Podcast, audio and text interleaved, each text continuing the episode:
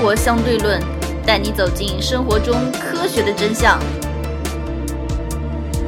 就像那个呃，分众传媒的那个老板叫谁？江南春，江南春，江南春，他的一、嗯他的那个他自己写的自己的一本书吧，它里面说到了一个很关键的东西，叫做如何定义一个新的领域，形成差异化竞争。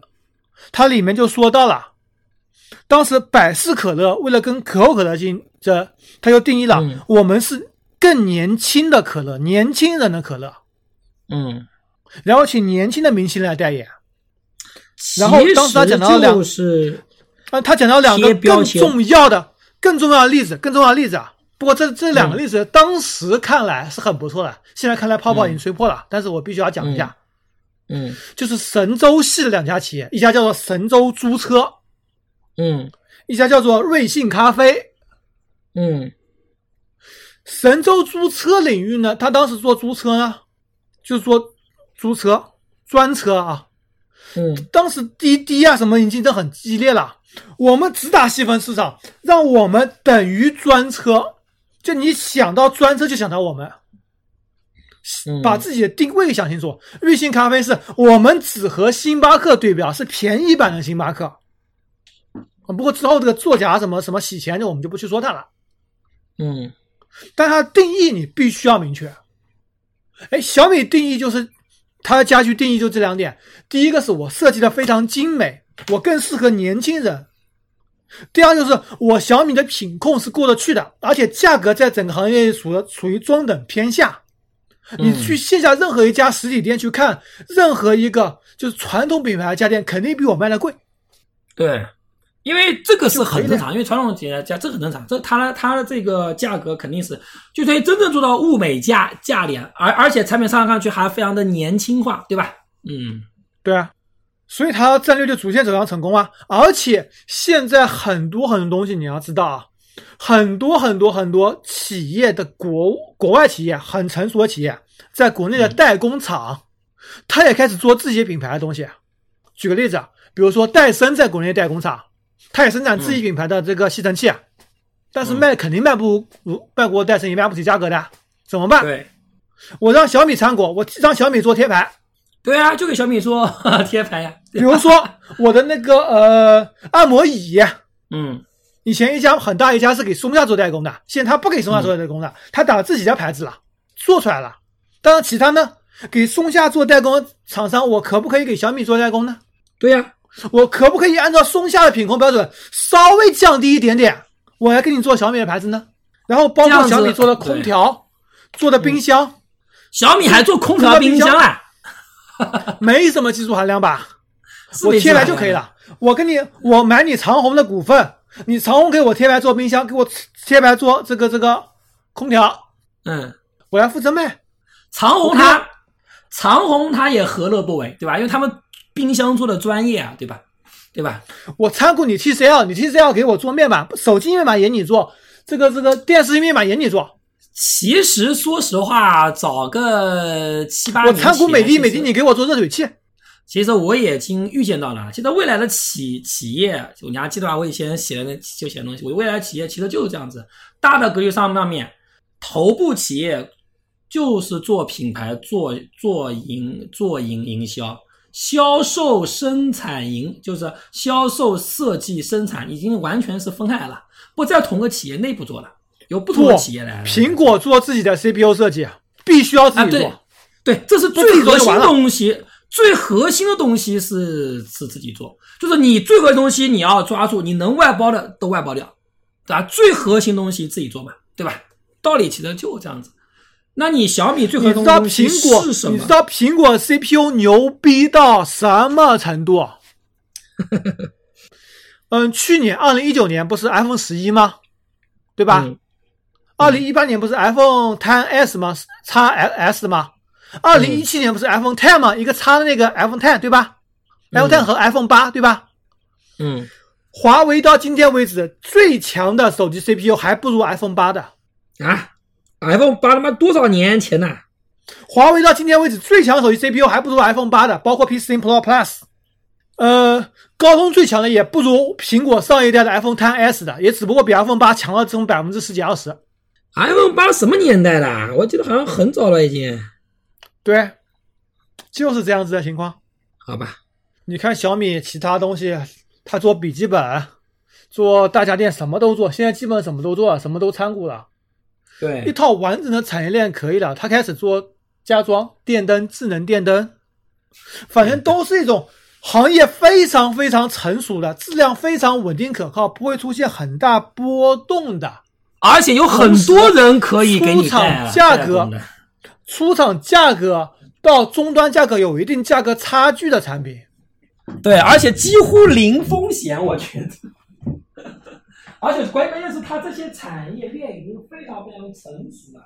它是它是刚发布的时候第一次是众筹的，看有多少销量，第一第一批是先前身收到再弄的，后面呢就是有多少量，它再根据你前期销量数据规模来进行生产和销售。这就是我们也讲的嘛，先销售后生产，零风险，实实实际上就对啊，零风险。哎呀，牛逼牛逼！而相反，回到小米的手机领域，今年是因为这个肺炎的情况，手机不容乐观。但是小米手机的竞争力其实真是要打一个问号的。嗯，小米手机现在是个什么情况呢？整个市场规模在缩小，而华为缩小的幅度又比较小，所以华为市场占有率在国内是持续提高的。小米为什么只能主打海外，为什么华为华为营销做得好啊？营销做得好是吧？对啊，我觉得小米已经够会做营销了哎，为什么差距还去问老年人，他们认为华为等于某个东西，然后就为了某个东西，所以就一直买华为手机啊。嗯我觉得华为有点像你说的奥迪，对吧？奥迪至少它的车的品控在国内常年前三的，就是故障率是最低最低最低的。那你为什么老是黑奥迪啊？真是奥迪只是价格高呀，然后开奥迪人素质比较差呀。我遇到的每次什么别车啊，干什么干什么，一看哦，奥迪啊，好正常的。不是这？我觉得有点那个啥的。这个买奥迪，好吧，行，跟人的素质有什么关系？真是，好吧，好吧，好吧，好吧，好吧。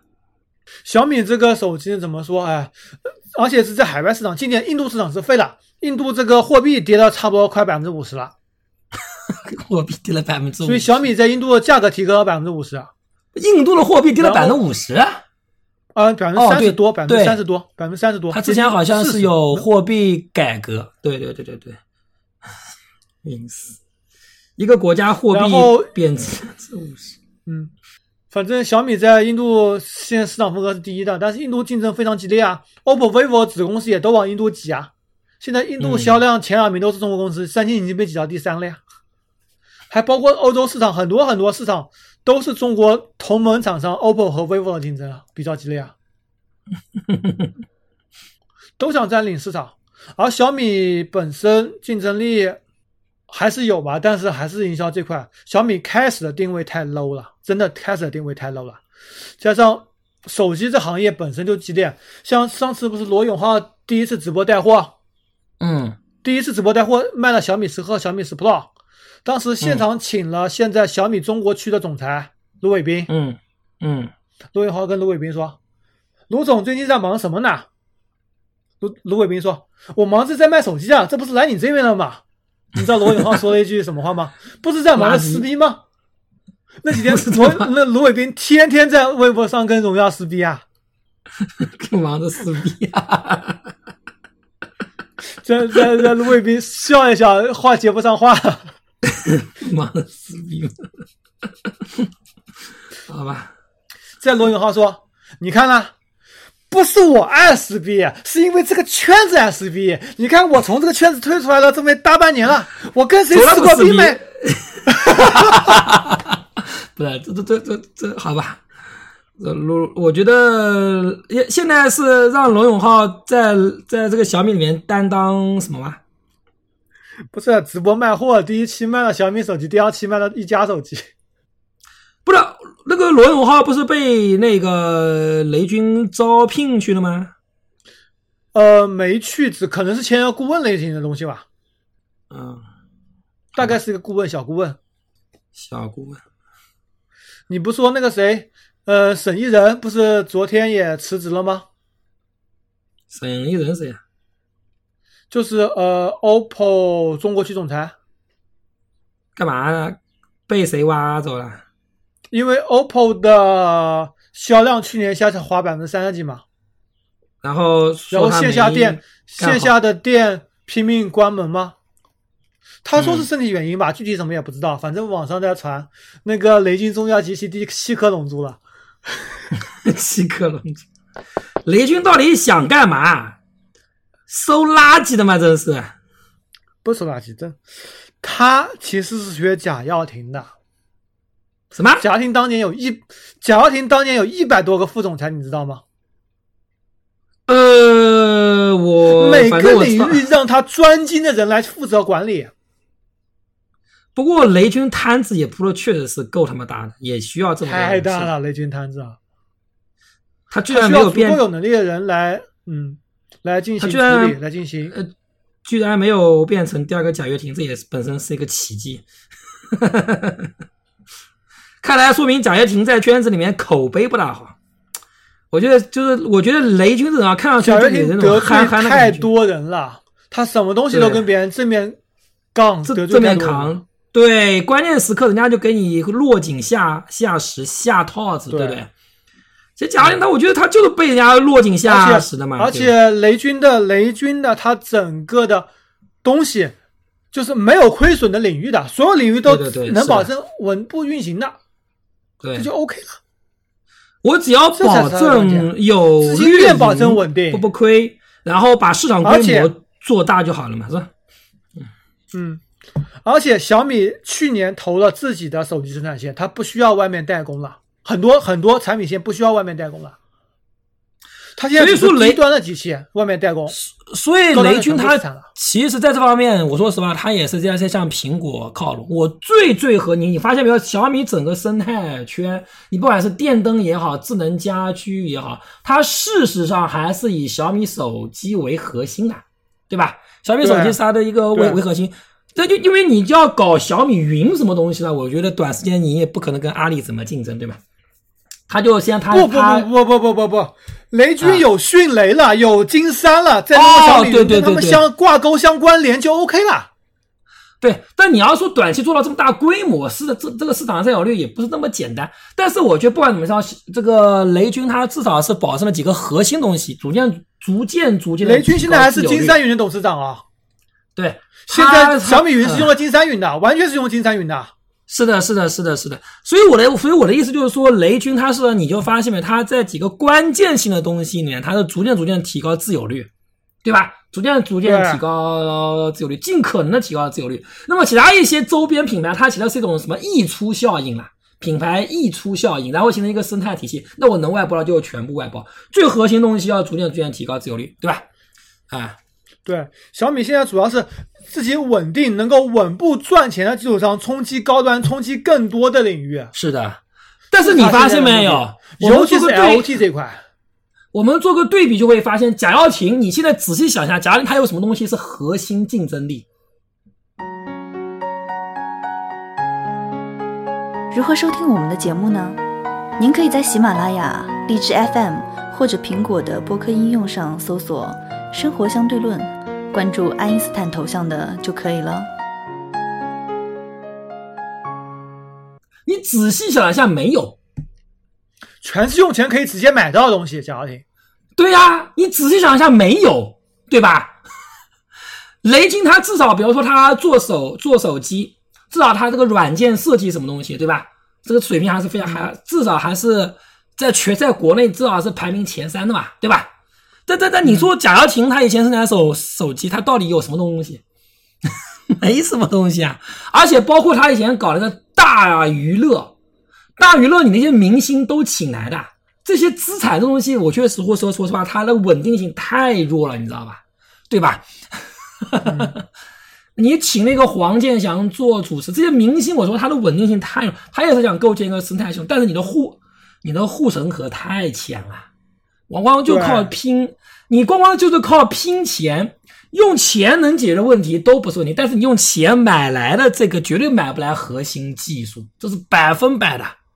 你发现没有？不管是京东也好，包括像马云他们的也好，它的核心的护的护城河全是自己的，对吧？对，这个还是所以说，我觉得马这个老马啊，还还是心太急。京东是自己的仓库、自己的物流、对自己的对啊支付体系。对啊，他的这个也也也是护城河非常高，对吧？你的、你我其他东西我能外包东西我要包，但是我核心竞这个竞争力我必须抓在自己手里，必须进行抓在自己手里，对吧？或者说你一次办不到，我慢慢慢慢抓到自己手里来，对吧？所以觉得这东西也能，我们也能学到很多东西啊，对吧？嗯，包括小米这两年也是逐渐越来越多钱投入研发了，包括对，OPPO 和 vivo 也是一样的。嗯，其实国际上很多很多大厂都是一样的，都是刚刚开始靠研发啊，不，刚刚开始靠广告营销，把东西卖出去，能够持续有钱进来，然后获得一定的市场规模以后，开始着力研发，打造自己的护城河，对，然后再进行高新技术研发，然后突破新的领域。像贾跃亭国，外巨头贾跃亭我就不知道最他他是怎么 IBM 想的，就是个营销公司，开始打造自己的护城河，再开始做起来的。对，所以说像贾跃亭，他也不知道他在干嘛，这个里还没有搞深圳搞稳了，对吧？就去开始搞什么汽车，搞什么乱七八糟的。你想想看，贾跃亭搞，话说，贾跃亭这个人就是打江山是个天才，守江山是个蠢材。对呀、你想想看他，他你想想看，他做汽车，做手机，而且还自己做电视机，手机还是赔的，我靠！你这些东西，而且像明像明星，你你还要打造这个这个乐视网，整个乐视这个生这个生态网，我靠，这东西都，哎呀，你看有硬硬件方面、软件方面都是需要极大的投入，需要深耕很长时时间的。对，他就想在三五年里面瞬间起来，这个东西，哎呦我天呐，需要当，除非你有足够足够足够大的现金规模，但是事实上你很难，而且他是四面树敌啊！你看雷军多聪明，我手我我他手机雷军开始做的时候是苹果刚起来，刚在国内开始起来，大家其实还没有还还还还没有跟进，国内其实是属于苗头上开始群雄并起，对吧？对吧？OPPO、vivo 也是刚刚那时候刚刚刚刚起来嘛，步步高刚刚转嘛，然后你发现雷军他在进入的所有的领域，我都不跟你直接冲突的领域，什么电灯泡，跟这些大佬完全不冲突啊，对吧？而且是双双方是双赢，你给我贴牌嘛，你也赚钱，我也赚钱呀，对吧？对，是的呀，这是所谓的小米系啊，小米这个产业链啊。对呀、所以所以，所以我觉得他的这个东西非常聪明啊。但是你反观贾跃亭，都是跟别人在直接打肉搏，四面出四面出击。你搞这个乐视网，搞乐个搞乐视生态圈，那你势必跟腾讯啊，跟他们全在打嘛，跟几个大佬全部在打。而且你要知道，娱乐这东西是非常烧钱的。极其烧钱的。那你说像阿里系也好像这个腾讯系啊，他们烧得起烧得起钱啊，对不对？他们 烧得起钱啊，所以，哎呀，所以我觉得这个这个。我们，所以我们可能从大的层面看，他们大大的思路差不多，但是在具体做的领域上，其实差差异还是非常非常非常大，对吧？差异非常非常大。所以小米整个护城河也是非常非常牢靠。你看国内企业，无论是腾讯、阿里，还是字节、百度，都没有做手机，嗯到，呃，不是说做手机啊，就说护城河啦，包括京东，包括美团，对对对都护城河都非常非常的高，包括小米护城河都非常非常的高。所以像刘强东当时这个战略也完全正，也完全正确。刘强东当时战略完全正确。你想看，如果刘，如果你说京东当时不打造物流体体系的话，他就不可能保证他最核心的竞争力，就是他他的速度快，对吧？对啊，他可以先，他就不可能打造好这东西，就这两点是它核心，对？吧？你说说看，京东它除了这东西，它还有它还是，如果你这些东西都没有，那你就是个卖货的网网啊！你跟那个什么聚美优品有什么区别？陈欧的聚美优品，它的核心竞争就没有呀，对不对？啊，所以这些人找到自己的核心竞争力，然后在其他不会跟人家产生直接冲突的一些小的地方开始打造自己的生态系统，我觉得还是非常非常非常牛的。所以小米以后，小米现在雷军的战略就是以后收入一半会来自于 LOT 智能家居系统，对然后剩下一半里面大部分会来自于手机，小部分会来自于广告和其他衍生业务。他可智能可能他小米认为手机可能以后只会占三分之一以上左右。也就是说，他其实也在慢慢的，其实去你你就你发现没有，雷军这个人其实是非常善于善于调整，非常善于调整。一个你一个大公山也遭遇了几次滑铁卢，全是雷军一手拯救过来的。对，你看小米说全全球，你看前两年小米这个手机下滑非常严严重，他也非常善于调善善于调整，不仅是战术调整，而且是战略调整，非常善于调整。而且而且雷军这人给人的亲切感非常这个非常强，跟刘强东不一样，刘强东感觉就是有点咄咄逼人啊，对吧？这这这雷军看上去给给人感觉就很哦，不过很和蔼一个人，小米现在发布会大多数都是芦苇兵的，他妈芦苇兵的发布会死一样，我看都不想看。雷军发布会就他妈很好看。是。雷我军跟你说手机圈的发布会就两个人的发布会是真他妈好看，一个叫做雷军，一个已经退出手机圈了，叫做罗永浩。不是，我觉得下次手机发布会应应该让老罗去。我跟你讲，应该聘请老罗他们首席发布官。哎，哦，对，还有一个，还有一个，还有一个，贾跃亭发布会太精彩了。贾跃亭。哎，算了算了算了算了。哎，贾跃亭那那那个车到底怎么样了？到底出来没？不知道，不知道。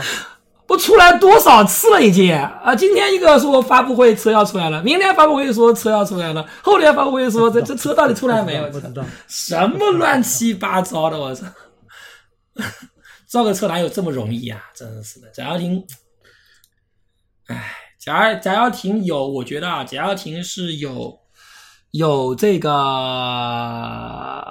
埃隆马马斯克的心和胆和眼光，但是我没有，我觉得他没有埃隆马斯克这么扎实，嗯，对吧？埃隆马斯克真的是，你想想看，他为了造火箭，那真的是他妈的花了大心血去研读这些相关的技术文文件了，对吧？好吧，好，然后这面还有一点数据说一下吧。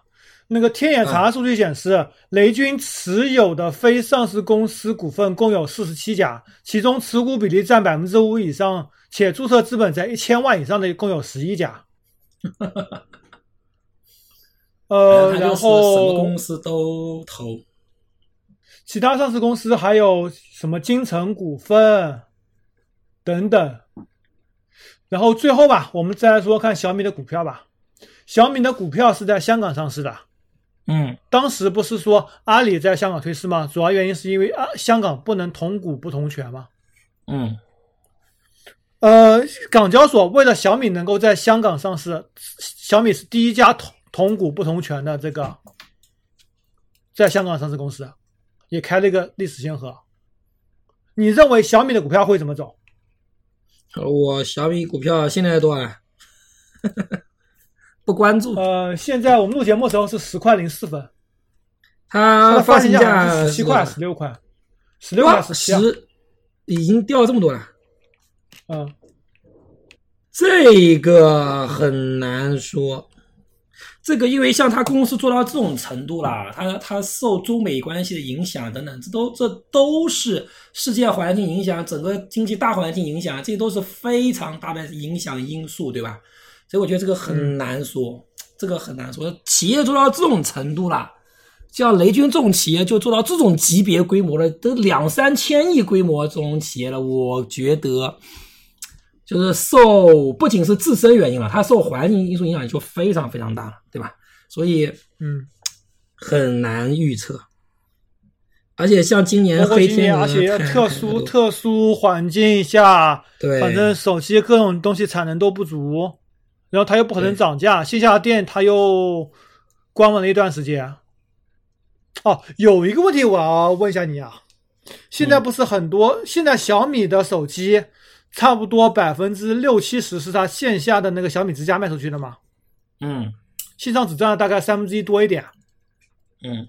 呃，就那段时间就是商店都不开门，反正以衢州小米之家为例吧，它推出了就是你要订手机，直接在微信上面跟他联系，他带手机和带 POS 机上门到你家，把东西收到你手上，然后现场直接刷卡。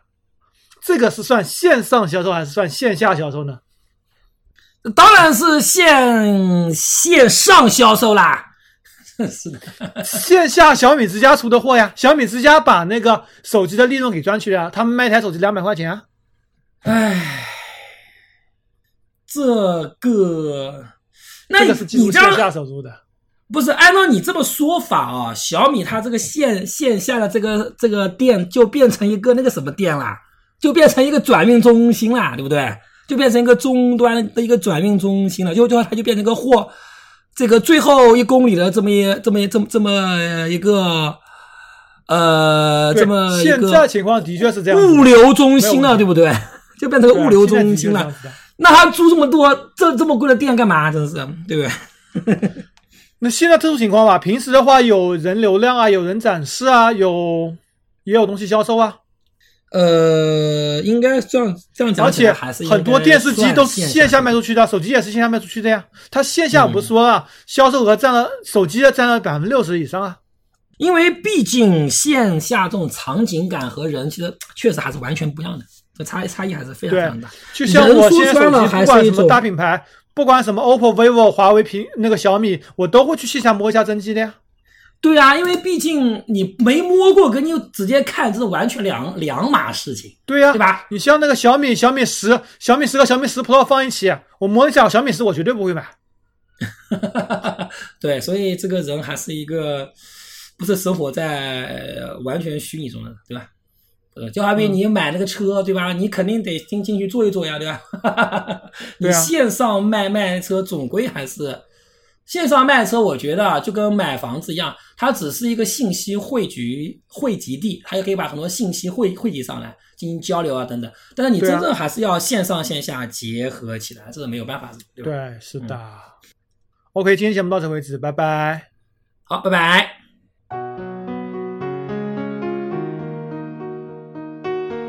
如何关注我们呢？您可以加入 QQ 群四三九九五幺七幺零，关注公众号“生活相对论 ”TLR，关注网站 eduxdl 点 com。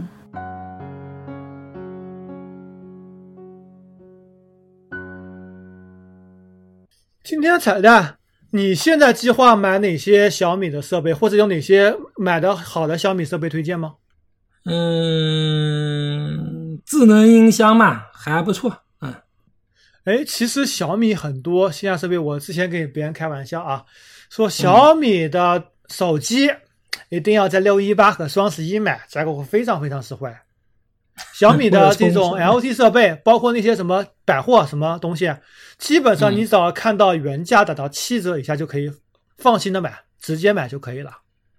王爷买过两个音箱，买过一个智能指纹锁，买过一个吸尘器，买过你家吸尘器也是小米的，感觉怎么样？呃，它反正也是代工戴森的代工厂出来的，主要戴森的质量实在是太糟糕了，两年肯定坏。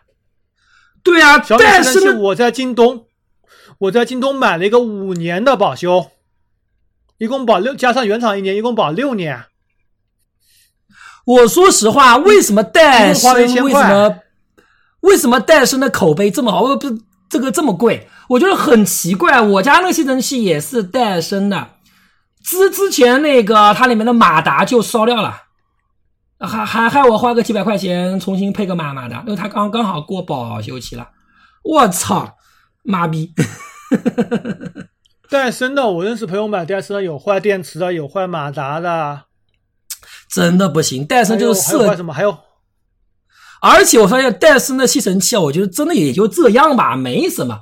你要里面就倒那个灰灰尘，非常不智能，它那东西很麻烦，你知道吗？那是的。不知道是怎么设计的，神神经病嘛，真是。小米的只要你只要你清理的勤一点的话，跟戴森比没什么差别。但是就是说你清理不勤的话，的确比没有戴森好用。哎，好吧，反正反正我都花钱买延保了，五年保修花了一百多，一百六十八多少，反正一共花了一千块钱不到点。嗯，那还是九块九八还是一千零八块，反正反正差不多，反正用可以用六年，干嘛不买呢？是的。我还买过小米的什么呢？不少，还买过小米的手环，非常不咋地。现在又买 Fitbit 了，我又买了 非常非常真是好用，Fitbit 真是好用，而且 Fitbit 这次通过 FDA 认证可以查血氧含量，好吧？通过 FDA 认证可以查通 FDA 认证下血氧含量、血氧饱和度啊，直接可以看出你有没有感染新冠啊！天哪，多牛逼啊！天哪！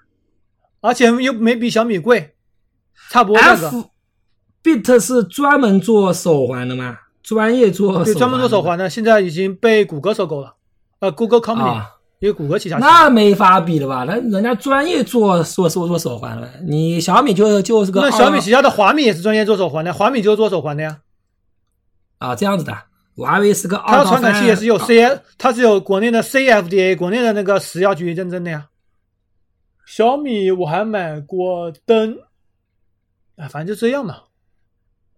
以后有些东西也会考虑一下，因为包括很多小东西也是可以考虑的。呃，小米智能插座我买过几个，蛮好用的，但是质量太差，一年就坏。质量太差，代工不行。便非常便宜吗？三十九一个，你只要用小爱同学那开关，然后定时开关都可以，不蛮好。嗯。我还买过小米的那个插座，那个六十五瓦的充电插座，等等等等吧。嗯，总体来说，我还是有价格合适，而且需要商品，我还会买小米的。也大多数东西还是比较靠谱的。手机嘛，王也计划看看明年的那个小米十一和小米十一 Pro，看看会怎么样了。嗯，今年是不会再买这个七纳米的处理器了。啊，明年就是五，就五纳，就用五纳米了吗？对，我直接从十纳米跳到五纳米，七纳米全部直接略过了。五纳米我只有电脑是五纳米，我觉得够了。这你到二纳米什么概念？我在想，没有必要了。你的手机还是十一纳米的呢？对啊，我我我还是十二纳米。你要十二纳米，十二纳米，不就我觉得足足够用就好了呀，是吧？你说你在你到二纳米，那么什么概念了？已经是对不对？你五纳米比十一纳米那个基本上功耗降降了一半还多呢。不是，我觉得一大半呢。我觉得五纳米跟二纳米比，我觉得就已经够了，是吧？五纳米我觉得就够了。那到时候再看吧，因为这个时代是在发展的。像我们现在看看四 G 够了，你过几年肯定是要用到五 G 的，是毫无疑问的。这是肯定用到五 G，对，因为你这个应应用场景发生变发生变化了，对吧？对。啊，那按照你这么说到五 G 应用场景发生变化，可能到时候还是真需要二这个二纳米，对吧？好吧。包括一些 VR 什么东西都还是需要的嘛。对对对。